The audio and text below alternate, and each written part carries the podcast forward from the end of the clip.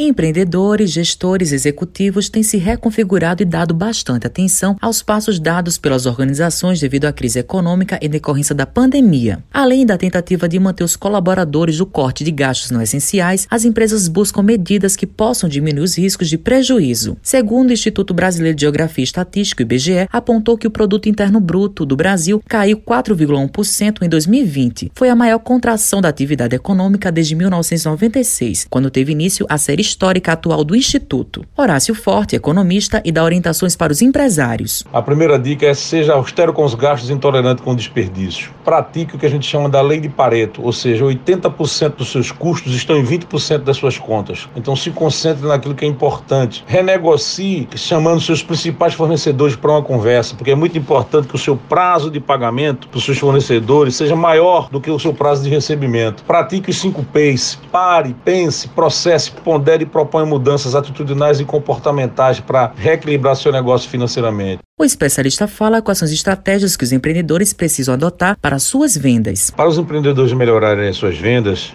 Claro, o negócio é atrair receita. Então, uma boa dica é fazer promoções, dar descontos para pagamento à vista, porque isso é uma forma de você oxigenar o caixa da sua empresa de uma forma mais rápida, né? ter um melhor resultado financeiro. Agora, uma coisa que é muito importante para vender bem é comprar bem. Então, para você comprar bem, você precisa renegociar com seus principais fornecedores, né? dentro daquele conceito da lei de Pareto, que a gente chama da regra de 80-20, porque com certeza 80% das suas receitas está em 20% dos seus fornecedores, daquilo que você vende. Então, você chama 20% dos seus principais fornecedores fornecedores, renegocia, conversa com eles, procura ter melhor condição de prazo de pagamento, melhores descontos, porque comprando bem você vai vender melhor. Newton Calvalcante de Moraes Filho é empresário e dono de uma empresa de agronegócios e relata quais foram as mudanças que ele tem feito na sua empresa. A primeira adaptação que nós fizemos aqui foram mudanças de procedimento que visam aumentar a produtividade da fazenda, né? Que nós aqui temos fazenda de produção de frutos. Feito isso, a gente fez uma classificação das atividades que eram mais importantes